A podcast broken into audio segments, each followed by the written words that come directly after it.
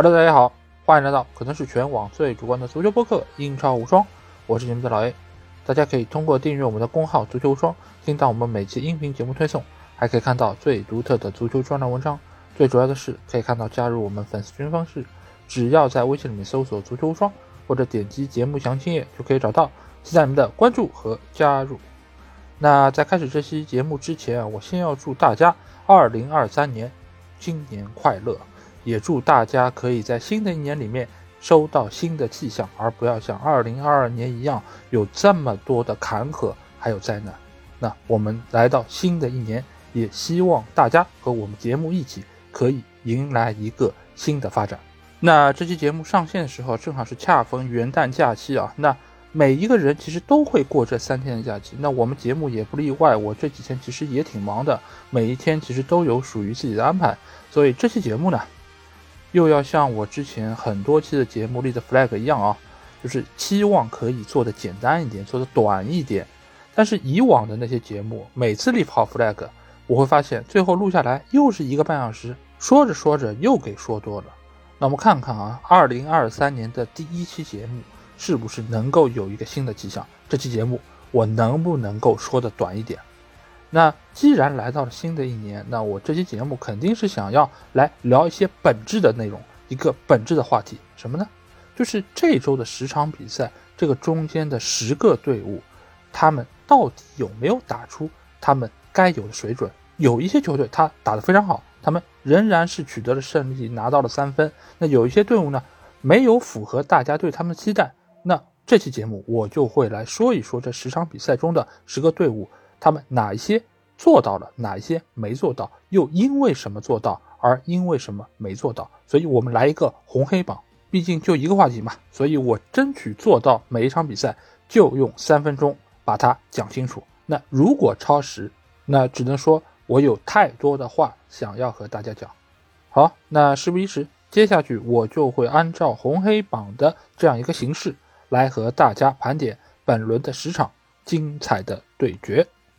那红榜的第一场比赛，我们来到的是活力球场，在这里，伯恩茅斯将主场迎战的是水晶宫队。那这场比赛结果是水晶宫队客场两球战胜了伯恩茅斯。那我们要说一说的肯定是获得比赛胜利的水晶宫啊。那水晶宫这场比赛它到底赢在哪儿？一个很重要的点是在于伯恩茅斯这几场比赛他们的防守端仍然是有比较严重的问题。而且更加要命的是，这场比赛伯恩茅斯由于是在主场作战，而且他面对的是上一轮比赛吃到两张红牌的水晶宫，而且这两张红牌给到都是水晶宫的后方球员，所以这场比赛其实伯恩茅斯是有一点点想法的，他们是有一点点企图的，他们是派上了更多的进攻球员，期望可以一鼓作气拿下水晶宫队，逆转一下他们最近一段时间的颓势。但是没有想到是什么？水晶宫队这场比赛。他们尽管是派出了替补的球员作为他们的防守线，但是这两个球员沃德也好，克莱因也好，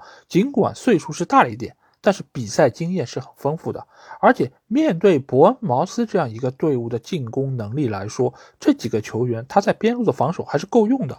而且这场比赛我们会发现啊，水晶宫进的那两个球赢在哪里，都是通过角球的配合。而这个赛季，博茅斯在定位球、在角球的丢球数是整个联盟最多的，而且差不多是达到了第二名的一点五倍左右。所以，这样一个球队，他在防守定位球的时候是有明显问题的。我们可以从第一个球，也就是铁树开花的乔丹由那个进球开始。那这个球你会发现，原本应该是谁？是库克盯防他的，但是呢，库克只是象征性的推了他一把。很快，乔丹尤就绕过了他，之后来到了小禁区的腹地。而在那个区域，另外一个伯恩茅斯的球员索兰克，他根本没有盯人，他在整个防守体系中，他是处于一个无所事事的状态。但是在这个时候，他完全没有想到，也没有看到乔丹尤已经来到了他身后，而且在小禁区之内，乔丹尤周围没有任何的防守队员。那这样一个丢球，你说怪谁呢？显然是博茅斯在防守端出现了比较严重的问题，而第二个进球埃泽的那个进球更是非常的漂亮，他那脚远射可以说又是体现出了博茅斯在防守端非常严重的问题，就是所有的防守球员都一股脑的站在禁区之内，而没有人去顶防在禁区外射门的埃泽。那这个问题其实就已经很明显了，就是水晶宫他非常了解伯恩茅斯的防守体系，维埃拉在这方面做了功课。而且本身水晶宫的进攻线，它的能力是在的。面对伯恩茅斯这样一个比较羸弱的防线，他们是能够展现出自己的优势。而且他们的中场控制力也相当不错，所以伯恩茅斯其实没有太多的机会，可以说我威胁到水晶宫的后防线。尽管这场比赛他们派出的是两个比较老迈的边后卫球员，所以相当于水晶宫队的弱点没有办法被伯恩茅斯抓住，而伯恩茅斯的这些弱点一一都被水晶宫所抓住了。所以最后的比分结果也可以完全体现出两个球队在场上的数据啊，包括射门数、包括 xG 各方面的一个体现。所以水晶宫这场比赛，我觉得赢的是非常的干脆利落，而且也是相当有针对性。好，那我们要提到的第一个黑榜球队啊，同样也是来自于伦敦城，那就是铁锤帮西汉姆联队。在这场对布伦特福德的比赛之前啊，西汉姆联队已经是遭遇了四连败。这场比赛再输球，他们就是五连败啊。那所以现在莫耶斯头上这个压力真的是非常的巨大。那我们来看看到底西汉姆联队这段时间他到底是输在了哪儿？这场对布伦特福德比赛，说实话，其实铁锤帮打是不错的，而且在上半场他们其实创造出了一些机会啊，右路的鲍恩啊，包括中场的赖斯，其实都有一脚射门是非常有威胁，尤其是赖斯这一脚，他是直接打中了立柱的外沿，这个球其实离进球真的是差之毫厘。但是这场比赛，我觉得布伦特福德其实也是非常有针对性，就是什么？就是他看到。西汉姆联队最近一段时间的防守端的人员是不整的，尤其是他们祖马没有办法上场。这场比赛又是派出了三后卫体系，奥邦纳搭档克雷斯维尔，还有曹法尔。曹法尔和克雷斯维尔这两个球员年纪都已经偏大，而且最近一段时间他们的状态都有明显的下滑。所以布伦特福德其实非常有针对性，就是主打两个边路，尤其是克雷斯维尔这一路是成了小蜜蜂主要的攻击方向。而且克里斯维尔最近一段时间，你会发现他无论是在防守的位置感，还是在防守的动作方面、速率方面，都是比以前有了很明显的下降。这场比赛两个丢球都和克里斯维尔有脱不开的关系。第一个球是在禁区之内，伊万托尼抢射破门，这个球和上一场比赛打热刺队那个进球如此的相似，都是在禁区里面依靠他非常好的一个射手的嗅觉，把握住了机会，把球捅进了球门。而第二个球更是一个很明显的例子，就是达西尔瓦后发先至，快速超车，超过了克里斯维尔。这个球其实克里斯维尔已经把身位给占住了，但是两三步之后，达西尔瓦依靠自己一个手上小小的拉人动作，超车成功。挤占到了更主要的位置，而且你会发现他射门之前那两三步倒的是非常的从容，他是看了对方门将出来的位置之后推了一个远角，而且这个球你会发现打得非常的刁钻，撞立柱进的网窝。所以说明什么？说明克里斯维尔这一端的防守完全是真空，给到了达西尔瓦非常从容的空间把球打进。所以真的是小蜜蜂打得太好吗？并不是的，而是铁锤帮打的太糟糕了。而且这个赛季，铁锤帮还有一个非常明显的退步是什么？就是他们的定位球破门下降的非常严重。其实你可以看到，去年他们的很多进攻、很多场比赛的胜利，都是依靠定位球破门破的僵局。而获得进球之后，他们可以更加从容的打反击，依靠他们比较稳固的后防线和两个非常强的后腰，把自己篱笆扎紧的同时，给到本方非常快速的几个边锋球员更多的机会，包括中路强点的安东尼奥效率非常高，所以上赛季的比赛能够更大程度上依靠定位球来获得胜利。但是这个赛季攻防两端的一些主要手段都被对方所捏死。所以西汉姆联队没有办法取得进球，也就变得非常的顺理成章。毕竟他们现在进球数在整个联盟是排并列的倒数第三，而在防守端再守不住的话，他们很难能够拿到比赛的分数。好，那下一个红榜球队啊，我们要来到是美国运通球场，在这里布莱顿队将主场迎战是现在的积分榜领头羊阿森纳队啊。那自然我们要来说一说在红榜上的阿森纳队，但是我要事先说清楚啊，这个红榜只是针对他们所取得比赛胜利这一点来说，而并不是说我认可他们在比赛中的表现就如何的出色啊，因为这个我会在之后和大家详细的来聊。那阿森纳队在获得这场比赛之后啊，也是把积分榜上的优势提升到了七分，这个对他们来说是一个非常好的消息。但纵观这场比赛，阿森纳队能够出现在红榜，他们到底赢在哪儿呢？主要我觉得还是赢在了两个方面。第一个方面是在于他们的前场逼抢非常积极，尤其是在上半场一开始那个阶段，他们有一点点反客为主的想法，而且萨卡那个进球也非常好体现了这一点，因为他们在一开始那个阶段其实是丢球了，对方其实有很好的一个反击的机会，而在这个时候，他们前场的几个球员对对方的持球队员进行了围剿，从而很快取得了球权。什么样的情况下？能够更容易打穿对方的防线，就是这种前场逼抢得手之后的快速反击。因为这个时候，所有的对方球员其实是处在一个阵型的变换之中。这个我们之前应该也说到过，就是每一个球队他在攻和防的两个阶段，他的阵型并不完全一样。我们以前所谓的什么四二三幺四三三，这并不是一个固定不变的阵型，它在每一场比赛的不同阶段，甚至于在一分钟之前和一分钟之后都是阵型不一样的。大多数的球队，他在进攻的时候会投入更多的兵力，而在防守的时候，一般来说。前锋线只有一个球员，而中场会多达四个球员，所以这个时候正好是处在攻和防转换的一个过程中，是特别容易造成失位的，位置感是很容易出现问题的。所以这个球你会发现，断球之后给到了马丁内利，马丁内利的射门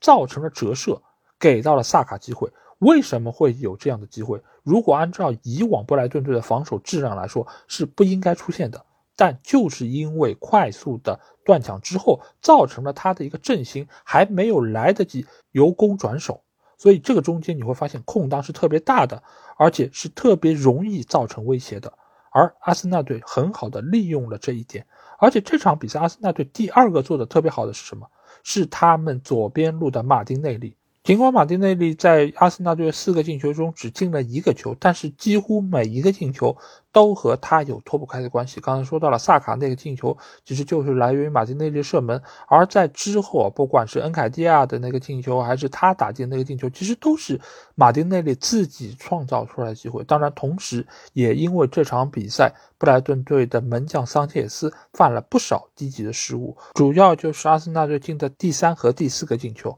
这两个球可以说都是因为他扑救手型的问题，最终造成了失球。其实对于海鸥。军团来说，这是非常大的一个打击，因为从整场比赛这个情况来看，其实布莱顿队打的是不错的，而且他们三球王也好，或者格罗斯也好，在中间场是创造出了机会，还包括他们有一个越位的进球，也就是三球王被吹掉那进球，如果这个球算进的话，其实比分还会更加接近。所以你非要说这场比赛阿森纳队打得有多好呢？我觉得也不至于。但是阿森纳队能够在已经知道曼城队失分的情况下顶住压力拿下三分，扩大领先的优势，本身也是说明这个队伍在不断的成熟之中。但是你说他们已经是冠军稳了，或者说是能够力压曼城等等，我觉得还为时过早啊。因为在目前这个阶段，比赛只打了一半的赛程。阿森纳队之后还会面对非常多有实力的对手的挑战，所以目前来说，我觉得阿森纳队不要把眼光放得这么远，而且本身来说，他们的防守端还是有比较严重的问题的。比如说这场比赛布莱顿队打进的第二个进球，也就是伊万福格森打进这个进球。伊万福格森这里要说一句啊，他也是凭借这个进球成为了布莱顿队进球最年轻的队员啊。而且从他这个进球的方式，你也可以看到，阿森纳队其实在后防线的位置上是有比较明显漏洞的。而且萨里巴也并不如大家想象的那么的固若金汤，他是被这个年轻小将生吃之后失掉的这个球。所以现在来说，我觉得阿森纳队确实有非常多可圈可点的地方，尤其是在他们缺少热苏斯的情况下，还能够不断获得比赛胜利。这场对布莱顿队胜利也是他们自一比一战平南普顿之后获得的五连胜啊！这个其实已经有一点点过往几个赛季曼城队的感觉了。但是他们真的要做到像曼城一样的成绩拿到冠军，我觉得还有非常长的路要走。好，那说完了阿森纳队，我们可能接下去要来说一说曼城队啊，因为曼城在这轮比赛中一比一被埃弗顿队逼平。失去了宝贵的两分啊，这个也是对于他们争夺这个赛季的英超冠军非常沉重的一个打击啊！因为在这场比赛开始之前，大家都觉得或许是兰帕德的下课之战啊，已经早早的把这个三分算在了曼城队的头上，而且有不少的球迷其实也说看好曼城队可以在之后的比赛中逆转阿森纳队，重新获得英超联赛冠军。但是吧，有些分数啊没有拿到，你就不能算在你的头上。你在想着阿森纳队失分的同时，你先要保证自己别失分。好，那我们来看一看这场比赛到底曼城队为什么没有赢下来？这个问题其实我觉得在我之前的很多期节目中都已经说过了。曼城队现在这套打法其实是非常激进的，就是你可以看到他们非常强的攻击力，有非常强的摧城拔寨的能力，有非常好的控制力，但是这一切的一切。是以牺牲自己的防守为代价的，或者说，瓜迪奥拉就是在赌对方拿不到进球的机会。或许很多人会说，这场比赛埃弗顿不就那一个进攻嘛，不就那一脚射门嘛，不就那零点零九的 xg 嘛，就是运气好才打进这个进球。其实看球多的朋友应该很清楚，足球就是这么一个运动，不是说你机会越多你就能获得比赛胜利的。而是说你能不能够把握住创造出来的机会？那曼城队你又为什么给了对方这样一个射门机会呢？凭什么对方零点零九就能打进一个进球，而你一点七九的 xg 才进了一个球呢？那我们再来看一看格雷的那个进球，很清楚是在中场断球之后，他从边路长驱直入来到了禁区角上，在那个区域。阿坎吉被被套的埃弗顿队球员带走了，所以在这个时候，格雷处在一个无人盯防的状态。大家不要忘记，其实这个时候曼城队在禁区之内的防守兵力并不少，尤其是离他最近的刘易斯，其实是有机会上去再逼一步，干扰一下格雷的射门。而且格雷的内切射门这一下是他的标志性动作，瓜迪奥拉没有道理不会对他进行盯防。而且这个球更有意思的一点是什么？是格雷他在起脚之前滑了一下，即使滑了一下，他从地上爬起来再射门，这个中间少说有半秒时间吧。但是即使有这个半秒时间的空当，也没有曼城球员上去逼防。所以你能怪格雷这一脚世界波打的运气太好吗？这还不是曼城的防线出了问题，给了他机会吗？其实曼城队丢球这个事儿，我觉得一点也不意外。在比赛开始之前，我就对群里的小伙伴说：“我说这场比赛不管曼城队取得什么结果，有一点是可以肯定的，就是他们一定会失球。今年曼城队防线的表现相比于以往来说有了非常大的退步。为什么？为什么？这个我要再重申一遍，就是中前场给予防守的支援比以往更少了，所以后防线他承担了更多的防守压力。”这和前几年曼联情况是一样的。为什么马奎尔这么多丢球？为什么曼联这么多丢球？就是因为中前场他第一道屏障拦不住，使得对方有更多的机会来面对你的第二道、第三道的防线。那这场比赛，你如果说曼城队在中前场进两个球、三个球、五个球，没问题，你后场丢就丢吧，对吧？对手有一脚世界波又怎么样呢？无伤大雅。但是问题就是在于这场比赛曼城没有进球。为什么曼城没有进球？我要说到第二点，就是这场比赛啊，埃弗顿队他踢得非常的，用我的话来说就是非常的社会。什么叫非常社会呢？就是我用一些非战术手段上的方式来干扰你。这场比赛有一个球员就是非常有看点的，那就是埃弗顿队的戈弗雷。在看到先发名单时候啊，我就想这场比赛肯定有意思。为什么呢？戈弗雷这个球员他不一般。踢球水平不怎么样，但是场外盘外招非常厉害。你们还记不记得戈弗雷当年脚踩富安健洋面部的那一下？他是做得出这种事儿的，而且他在比赛场上下脚还是挺黑的。所以这个球员其实一直以来都是被我非常看不惯，因为我觉得他的有些东西啊不是那么上台面。如果说英扎吉是那个游走在越位线上的男人，那戈弗雷就是游走在红牌、黄牌线上这么一个男人。他的很多动作其实都够得上吃牌，但是呢，这些动作他的分寸拿捏的还挺刁钻的。就是裁判觉得我给你黄牌吧是可以，但是好像给的也有点太轻易了。所以在这场比赛之中，主裁判其实一直都在被埃弗顿队牵着鼻子走。你发现没有？如果是看了比赛的朋友，一定会发现啊，就是曼城队在上半场其实吃了很多暗亏。裁判的哨尽管是在曼城主场，但是好像还蛮偏埃弗顿队的，因为埃弗顿队他这个动作从一开始我就给的比较大。哎，你一开始可能给张黄牌，那你不能这种动作张张都给黄牌吧？所以在之后，裁判就有一点点放任了这个比赛的进程，尤其是埃弗顿队拿到了很多的优势，曼城队球员心里也不爽啊。包括哈兰德过去非常米克连科那一下，其实也是他内心一些不爽的发泄，包括他在场上做出那些动作，吼叫啊，然后鼓动球迷啊，包括在进球之后朝着戈弗雷大喊啊。其实都是在挑衅对手，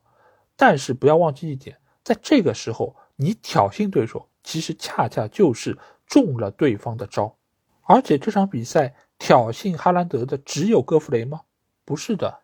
还有塔可夫斯基，还有考迪，包括皮克福德都在不断的挑衅哈兰德。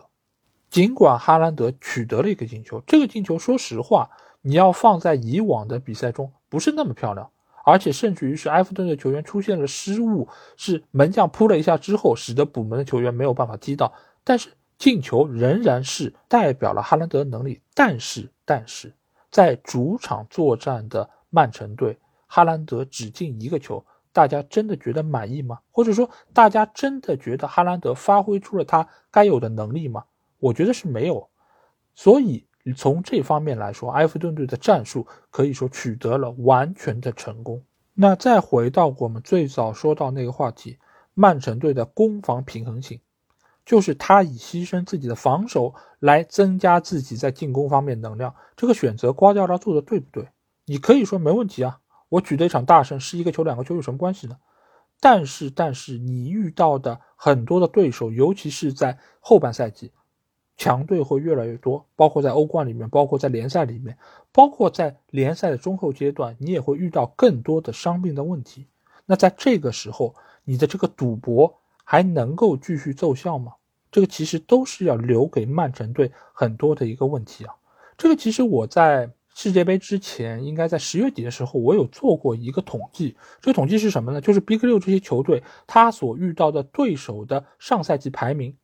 这个其实可以某种程度上表明你在这段时间里面遇到的对手是强还是弱。在这段过程之中，曼联遇到的对手是整体实力最强的，所以在那个阶段，曼联队排名相对也比较靠后。而曼城队是 Big 六六个球队中遇到的强队最少的球队，所以在那个阶段，你可以说哈兰德大杀四方，你可以说他们拿到了很多的分数，但是其实这个中间是有一点点偏差的。因此啊，现在的曼城队，我个人觉得，其实他的身上还是有不少风险。这个风险其实来自于伤病，来自于他们的打法，以及这个赛季瓜迪奥拉的赌博。既然是赌博，就没有说你一定会赢。但是呢，你既然是赌博，你就已经是买定离手了。在这个阶段，你没有办法做出太多的改变，而且在东窗。曼城队也不会有太多的买人的计划，而且现在来说，大家也知道，曼城买人都是花小钱、刮彩票。瓜迪奥拉真的会为这些什么八百万、一千万的彩票改变自己的打法、改变自己的阵型吗？不会的。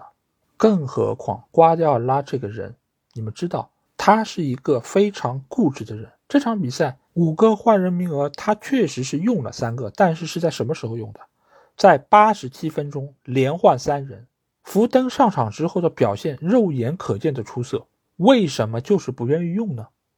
如果再多给福登十分钟时间，埃弗顿队能守得住吗？我个人觉得是非常难的，因为福登在上场那段时间里面，他已经完全冲垮了埃弗顿队右边路的这一个防守，他几乎已经处在无人可挡的地步，对方只能通过犯规来阻挡他往前进的一个步伐。那。瓜迪奥拉又为什么这么晚才派上福登？所以我现在对于曼城队的观点和我在赛季初的看法是一样的，就是他现在存在的问题其实还挺大的，而现在他的很多问题，往往又被哈兰德的进球以及他非常出色的进攻所掩盖了。当然，也有一些曼城球迷，他们非常乐观的觉得联赛不重要，就让给阿森纳队吧，我们争取欧冠就可以了。呵呵，那欧冠是你们认真的想要了就会有的吗？过去几个赛季，哪个赛季你们不是认认真真的在打比赛？最后的结果呢？拿到了吗？所以我给曼城队的建议是什么？安安心心的打好每一场比赛，尤其是联赛的比赛，而不要还没有吃到碗里的就想着锅里的。好，那下一个来到红榜球队，正好他的队服也是红色的，那就是我们最为喜爱的红军利物浦。好，那我们来到安菲尔德来看这场利物浦队对莱斯特的比赛啊。尽管最后的比分利物浦队是二比一获胜，但是在赛后啊。很多的舆论还是给到了努涅斯，还是给到了倒霉的法斯，因为法斯在这场比赛中进了两个乌龙球，而且第一个乌龙球，说实话难度挺高的，这么小的角度，这么高的抛物线，还能够直接掉进网底，这你让前锋球员认真的射，也未必射得进啊，尤其是努涅斯，对不对？但这场比赛利物浦队为什么能够获胜呢？我觉得肯定不是因为法斯成为了利物浦队第四个前锋球员，而是利物浦队确实是打得更好的一方啊。因为你们从数据上也可以看得出来，利物浦队的 xG 有两点二五个，那进两个球不是很正常吗？对手是零点九九个进一个，所以二比一是一个非常正常的结果。你不能因为这两个球都是对方的后卫进的，你就觉得好像利物浦队的攻势很一般，完全都靠对手的馈赠。其实不是的，这场比赛真正要说倒霉的人，其实除了法斯之外，还有一个人，那就是努涅斯啊。大家可以看一下努涅斯上半场生吃法斯之后传给萨拉赫的球，再看一看下半场他在中场的一个直传球，穿过了对方多名防守队员，给到了萨拉赫脚下。这两个球，萨拉赫可以说都是拿到了非常香喷喷、热乎的饼，他吃了吗？他如果能够吃下这两个饼，最起码努涅斯有两个助攻，这对于一个前锋球员来说是相当不容易的。而且这两个球传的非常漂亮，真的是直接把饼都怼到你脸上了，你居然也没吃。那为什么没有人去怪一怪萨拉赫呢？却把所有的目光、所有的舆论都给到努涅斯。确实，努涅斯下半场是有一脚射门打的高射炮。也确实，他的那脚射门打中立柱之后，造成了法斯的乌龙球。但是，但是，如果不是努涅斯的奔跑，不是他的爆发力，不是他的速度，能有这个乌龙球吗？而且，为什么法斯会打进第二个乌龙球？就是因为努涅斯跑得太快了，他只能全力的回防，他只能全力的冲刺，而在最后球弹出来的时候，他刹不住车了。他只能很别扭的采取一个解围，而这个解围他又没有办法很好的掌握自己的脚法，所以最终把球踢进了自家的大门。所以归根结底，还是努涅斯创造了这个乌龙球。而且从这场比赛我们也可以看出，努涅斯在利物浦的进攻线上的作用体现的愈发的明显。或许唯一应该被指摘的就是他的把握机会能力还不够出色吧。这个我觉得也有一点点过于苛责了，就和当年梅西进了很多球，有不少 C 罗粉丝在那说梅西啊，你的进球就靠脚，头球都没有的。这种话只能说明一点啊，就是除了头球之外，梅西其他方面都已经无可指摘了，所以只能拿头球这件事儿来稍微调侃一下。当然，现在努涅斯还没有达到说梅西这么高成就、这么好的评价，但是。大家现在唯一专注的就是他没有办法进球这一点，其实也往往说明他在其他方面已经做得非常出色了。当然，利物浦队的防线这场比赛也出现了很严重的问题，让对方的豪尔长驱直入打进了那个精彩进球。这个球当然主要问题是出在中场线防守，亨德森没有办法直接破坏他的这个传球。当然，另外一方面也是在于本方的防守队员没有人。觉得豪尔有这个能力长驱直入，所以给了他这样的空间和机会，最终打进了这个漂亮的进球。所以目前来说，利物浦队的防守问题，我觉得仍然是非常明显的。这中间最大的问题或许还是出在中场的拦截方面。而莱斯特方面呢，我觉得最近一段时间他们的防守又是回到了以前的老问题啊，那就是后防线上几个球员之间的配合以及照应似乎是出现了一些问题，所以由此也是给到了对手非常多进攻的机会和空间。当然，另外一方面也是在于他们的进攻方面也是遇到了瓶颈。前一段时间麦迪逊受伤，包括最近一段时间帕森打卡的状态低迷，这场比赛帕森打卡似乎又是出现了伤病的问题，十几分钟就被瓦尔迪换下。所以现在的狐狸城，我个人觉得他其实在攻防两端都遇到了比较明显的障碍。如果他们没有办法能够先解决一方面的问题的话，那他们极有可能重新又回到降级的深渊之中。不过好在接下去几轮对手都不是那么强，所以能够给到他们一定的调整和呼吸的空间。那看一看罗杰斯能不能在现有的这套阵容里面重新打造一套比较稳固的一个体系。毕竟今年表现不佳的球队还挺多的，我觉得再怎么样应该也轮不到狐狸城这一边吧。好，那下一个黑榜球队啊，其实和利物浦队也颇有渊源，那就是老乡南普顿。南普顿这场比赛一比二输给了富勒姆队之后，也是迎来了本队的五连败啊。而在五轮之前，他们所拿到的那一分，就是面对现在的领头羊球队阿森纳队，他们也是唯二。让阿森纳队失掉分数的球队啊！但是现在的南安普顿呢，真的是别说一胜难求了，他现在真的是一分难求啊！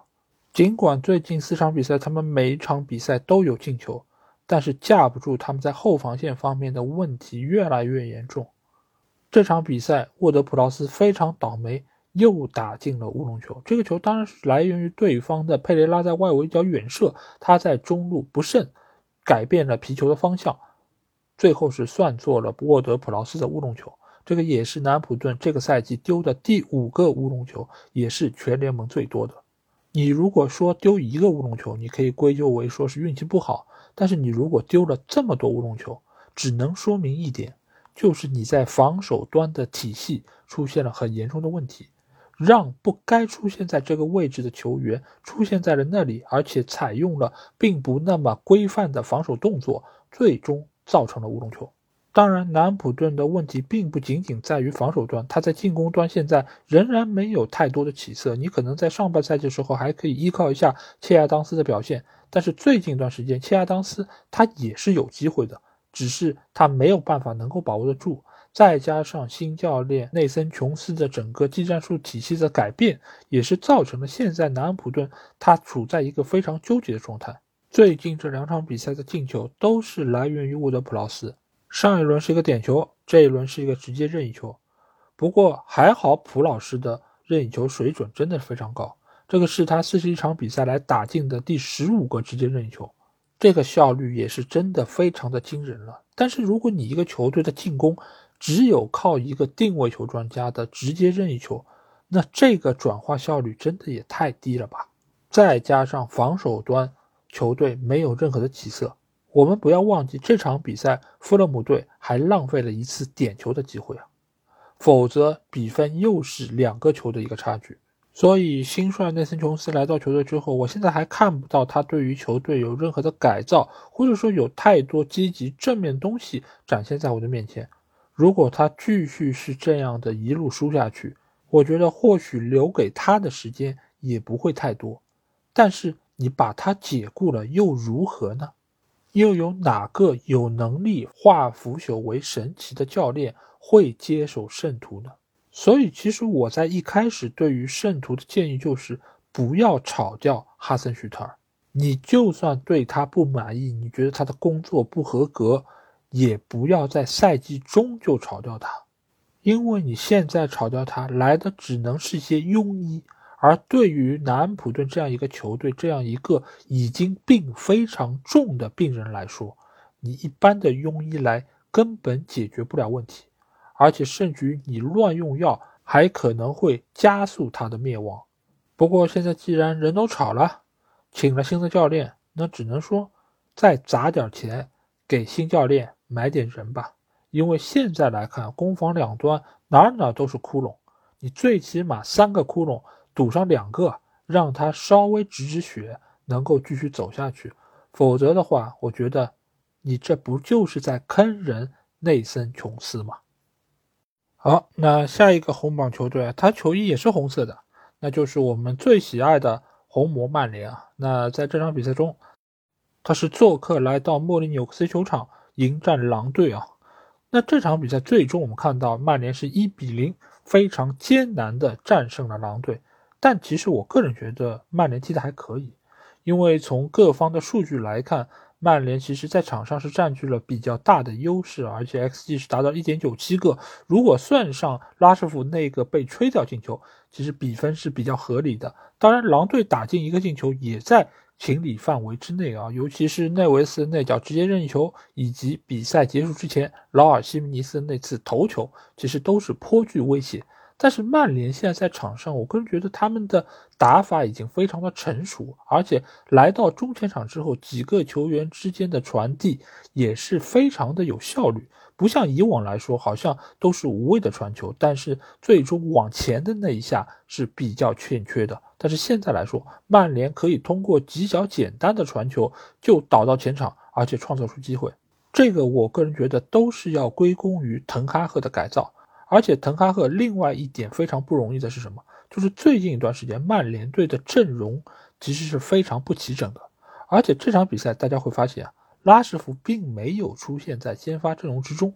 这个当然一方面是在于最近拉什福他出现了一个迟到情况，所以队内给予了他一定的处罚，没有让他先发出战。但是呢，这另外一方面又是给了拉什福一定的休整的空间。因为对于圣诞假期来说，每一个球员的体能，尤其是核心球员的体能是非常关键的。所以这半场的休息，让他在下半场上场之后来突一突，去冲一冲，也是对于他发挥出自己最好的能力很重要的一点。另外一方面，曼联队这场比赛的后防线他派出的仍然是卢克肖作为中卫出现，而右边路上的是万比萨卡，左边是马拉西亚。万比萨卡这个球员，曾几何时，我们觉得他似乎就和现在的马奎尔一样，就是你永远也得不到出场的机会了。但是你发现没有，这场比赛也好，上场比赛也好，万比萨卡现在比之前踢的真的要合理多了。一方面是他的位置感比之前有了很大提升，这两场比赛他没有再出现这种乱跑的情况，而且他即便是参与到进攻之中，也不是那么的毫无价值。他最起码可以作为前场的一个接应点而存在，尽管他这一侧的安东尼的表现也是受到了球迷非常大的诟病，但是最起码作为两个出球点，他能够接应上整个团队的进攻体系。如果你们传不出来，那就把球给到毕费，给到埃里克森，让他们能够传出一些威胁球。所以再怎么说，这套体系现在算是在步履蹒跚之中。慢慢的搭建起来了，而且替补上场的拉什福，我们也看到他表现出了和以往不太一样的一个进攻气质。因为你们想象一下，拉什福有多久没有给你们展现过这种用身体扛开对手之后这么霸气的射门了？我反正已经想不起来上一次是什么时候。所以现在拉什福身上的一个品质是非常重要的，就是他的这种自信。就是这种，我可以依靠我的身体来吃你们，可以来压你们，可以来突破你们。或许你会觉得他这种带球就是不讲理、很愣的，误打误撞的，然后冲进去拿到射门机会。但是现在的曼联队其实很多球员是缺乏这种愣性的，包括以前的桑乔，包括现在安东尼，他们的带球、他们的晃动都太过于按部就班。既然你的圈圈转的这么好，那你就用你的脚法把对方晃晕嘛，你就去突破人家嘛。但是你为什么球控在脚上之后就是这么拖泥带水？我觉得现在的安东尼就有一点点像刚刚来到曼城队的格里利什，就是球到他脚下速率就慢了，而且真的要说过人嘛，还过不去。不过我觉得一切都要给滕哈赫时间嘛，毕竟。连万比萨卡都能够被抢救一下，都能够在场上有那么让人眼前一亮的发挥，那我觉得安东尼应该也可以在之后的比赛中有更好的表现。那如果说滕哈赫的执教非常成功的话，那我觉得洛佩特吉其实在这场比赛中所展现出来的东西也非常的难能可贵，因为这毕竟只是他带队的第二场比赛。整个狼队在场上其实已经展现出了一定的能力和复苏，尤其是他们在防守端的表现，可以说并没有给曼联队太多的机会，也让人依稀看到了拉热带队时候整个球队那个比较坚固的后防线。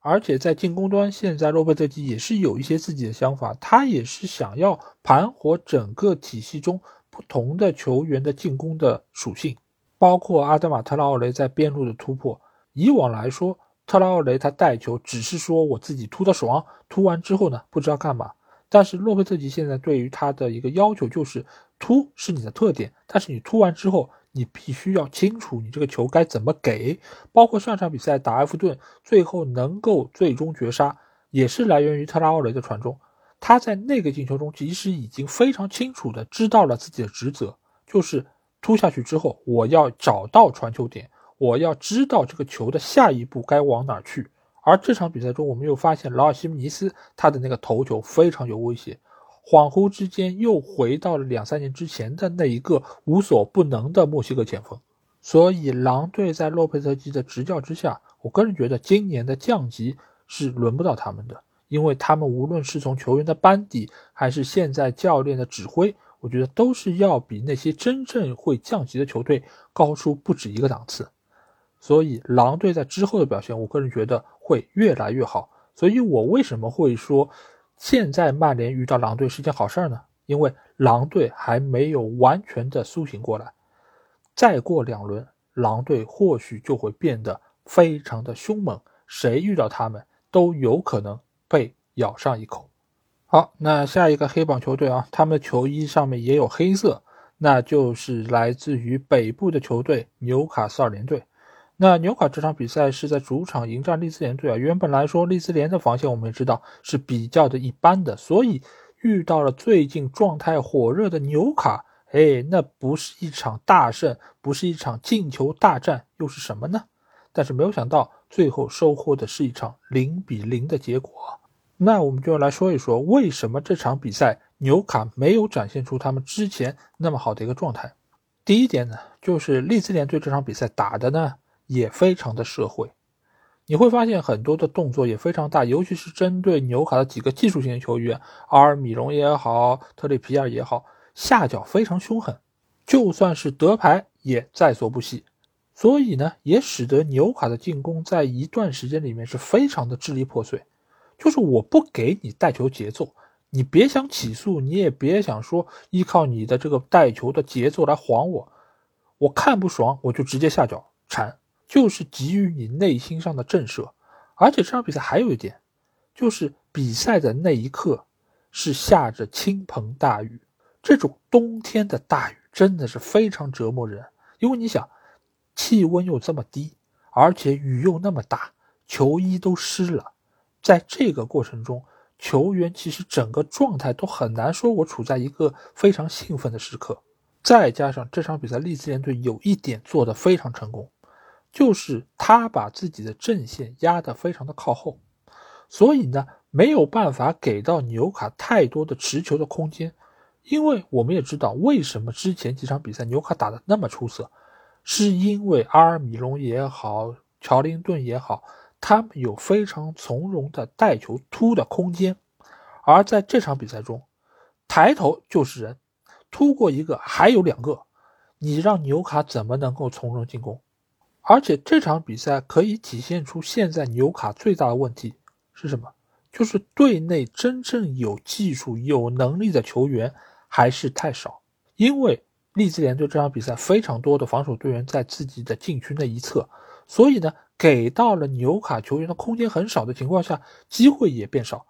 偶尔能够有的射门机会，你再给到的是那些糙哥，比如说什么朗斯塔夫啊，比如说什么克里斯伍德呀。再加上乔林顿，尽管乔林顿我们一直说他的个人能力不错，但是在射门方面他一直是一个糙哥，他的射门的稳定性、准确率都非常差，所以你会发现，并不是说纽卡没有机会，但是这些机会创造出来之后，他们把握不住。这个时候你要想，如果有一个射术精湛的球员，比如说卡伦威尔逊。尽管这场比赛卡伦威尔逊最后是替补上场了，但是其实大多数时间、大多数机会并没有给到威尔逊。再加上他刚刚伤愈复出，整个人的状态也比较一般。那整个纽卡的进攻线似乎也只有阿尔米隆技术才过得去。但是阿米隆，我们刚才也说到，他的整个带球节奏已经被对方的后卫球员铲得七零八落。每次他一拿球，对方至少有两个球员会包夹上来。所以这场比赛，纽卡的整个战术体系，包括他的进攻的策略都没有办法能够实施得开。埃迪豪在最后只能说我派上圣马克西曼，在边路突一下来冲一下来冲散你的整个防守体系。但是圣马上场之后也遇到同样的问题，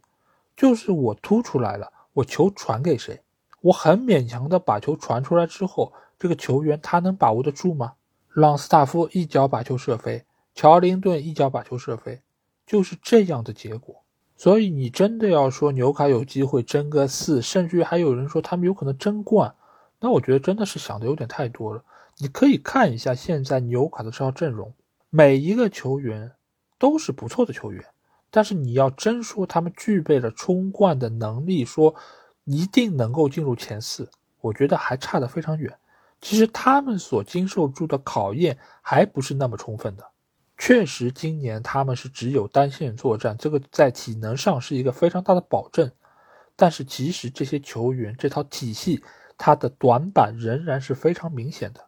这场比赛，利兹联队其实已经给很多的球队打了个样，就是以后打纽卡怎么打。我且不说每次打纽卡都能从你身上拿分吧，最起码我已经知道如何限制住你。赖以成名、最有威胁的这套战术体系，这套进攻模式。不过纽卡这个球队，他的整个管理，包括他的引援、他的建队思路，我还是非常欣赏的。但是或许在这个赛季，他还没有到了能够开花结果的那个阶段。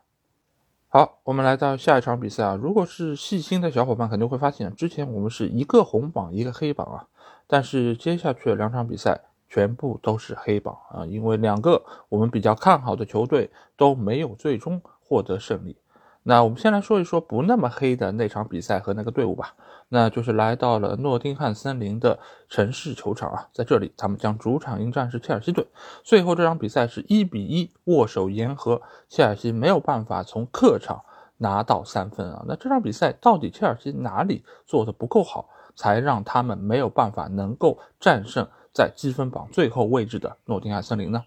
这个我觉得有两点可以说，一个就是切尔西确实自己有些方面做的不够好，另外一方面呢是诺丁汉森林这场比赛他有一些地方做得特别的出色，也让他们能够从切尔西身上拿到一分，拿到一个进球。但是如果是昨天熬夜看了这场比赛，小伙伴一定知道，诺丁汉森林其实昨天不仅仅是那个进球的机会，他们在上下半场其实是拿到了不少进球得分的良机，尤其是在下半场，他们有一脚非常精彩的远射是击中了切尔西队的横梁，而且在整场比赛之中，凯帕也是做出了多次非常重要的扑救，才力保城门没有在那个当刻被失守。那首先，切尔西队这场比赛，他其实主要的问题还是出在他的进攻线，就是进攻线上这几个球员，哈弗茨也好，普利西奇也好，芒特也好，另外一边的斯特林，每一个球员都是我们认识的著名球员、知名球星，但是他们在场上你会发现，放在一起就没有办法能够很有效的形成一股合力。用一句比较通俗的话来说，就是他们不是一个体系。你会发现，切尔西队进攻套路相对来说还是比较简单的，就是依靠两个边路的突破之后传到中间，让中路的球员去抢点。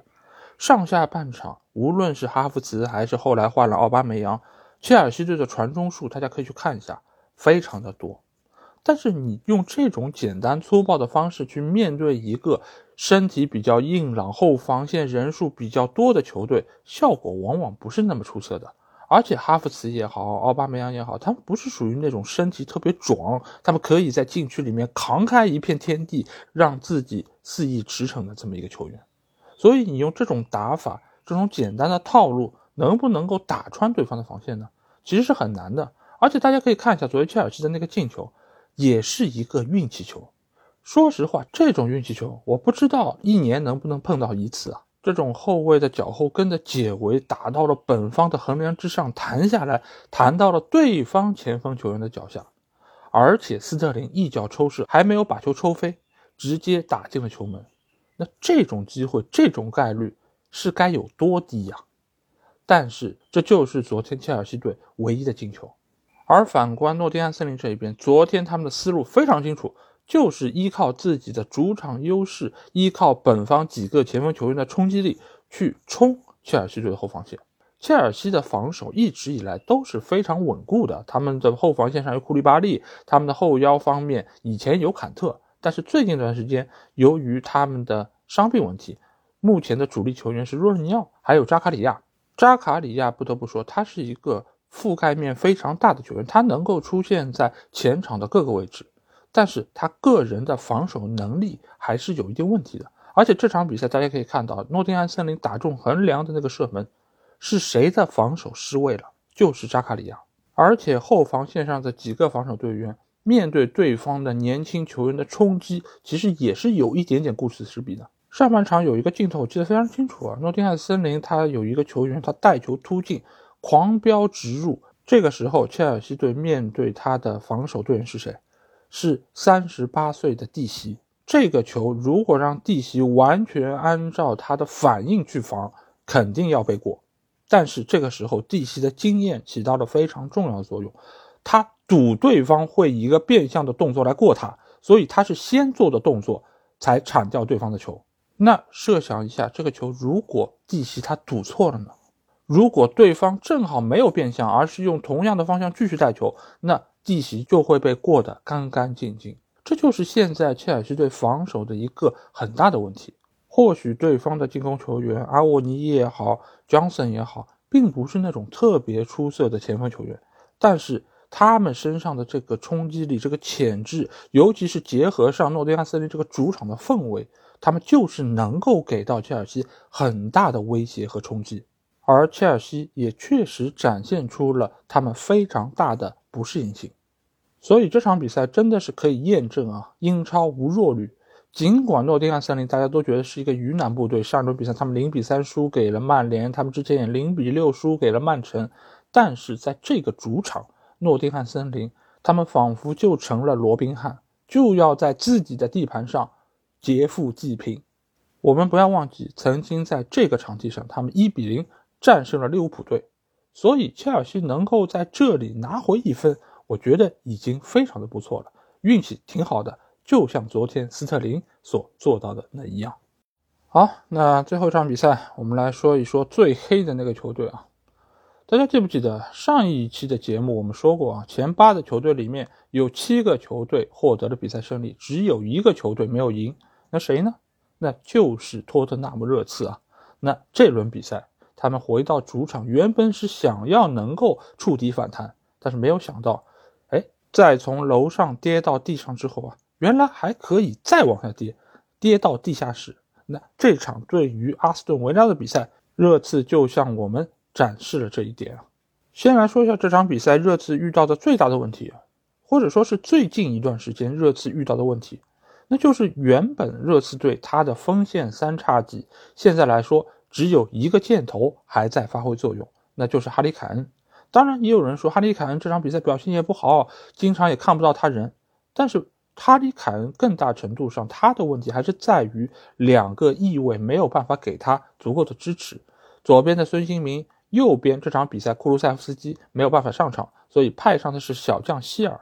所以这两个球员给到凯恩的支援，给到凯恩在锋线上面的一个接应。其实非常有限的，希尔不得不说这场比赛打得挺努力的，而且他也是尽量想发挥出自己突破的能力，但是最后的效果大家可以看到，并不是特别理想。尽管在这一侧他也是通过自己的努力，包括结合上多赫蒂的发挥，是冲击到了对方迪涅的这一侧。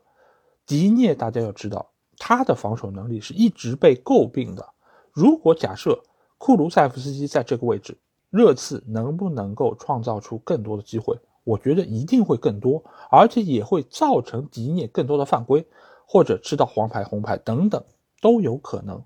但是这场比赛这一切都没有发生，这就说明热刺在这一端的进攻其实是不够锐利的。而另外一边的孙兴民呢，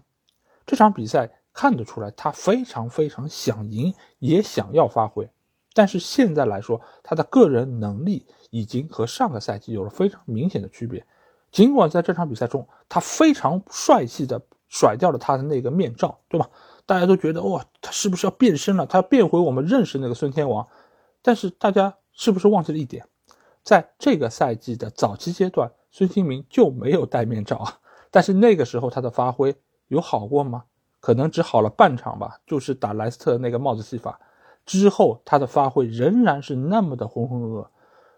这场比赛中，面对维拉的围剿和防守，孙兴民是有几次带球突破，有点像样的。但是呢，他这个发挥并不持久，而且也没有办法说展现出以往那种摧城拔寨那种锐气。现在的孙兴民，我从他的眼中更多看到是什么？是茫然。就是他不知道该怎么办，而且他拿到球之后，好像也没有十足的信心，能够说我能过了对方，我能够用我最标志性的内切射门弯弓搭箭，能够抽出一脚世界波。没有，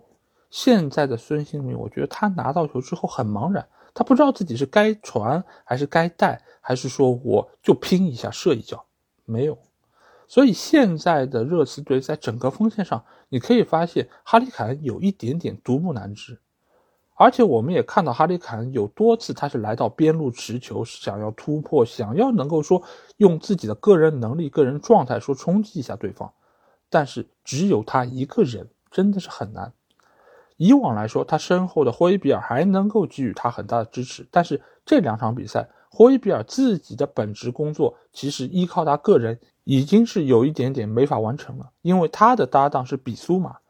在上期节目中，我们其实有简单谈到过热刺队双后腰的问题，因为比苏马他相对来说是一个防守强于进攻的球员，而在热刺的这个双后腰的职责中，进攻其实非常重要的一环，他们是对于前场进攻球员非常好的一个补充。而以往来说，本坦库尔在这方面做的就要比比苏马更加出色。所以你们就会发现，热刺队现在的三条线进攻线，我们刚才说了，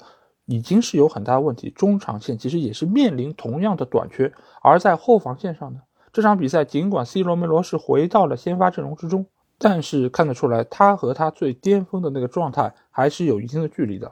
所以昨天他的防守相对来说还是有些毛躁，而且有些动作也是比较大。再结合上昨天的主裁判并没有非常明显的主场哨。就是属于一碗水端平的这么一个状态啊，所以对于热刺来说，并没有占到太大便宜。而维拉队这一边，不得不说，埃梅里真的是一个非常非常出色的战术大师。昨天的上半场，阿斯顿维拉只是依靠里昂拜利在边路不断的骚扰热刺队的防线，其他的球员相对来说是处在那种以守为主的一个状态之中。而到了下半场，明显维拉队就是加强了自己的攻势。群里还有小伙伴说呢，就这场比赛维拉队有一点点森保一附体啊，就是上半场狗，下半场重拳出击，取得了相当不错效果。当然，你可以把责任怪在洛里的那个扑救脱手，他的状态没有回到最好。确实是，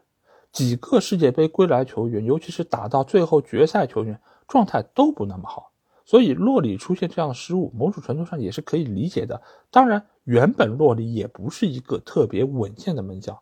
你去问一问热刺这些球迷，洛里在过往有多少次失误？光这个赛季他就已经有三次直接的失误了。所以这个球你或许可以怪洛里，但是维拉队在这方面做出的转变，他在进攻线上的一个压力，其实确实是给到了热刺队。让他们出现了这样的明显失误，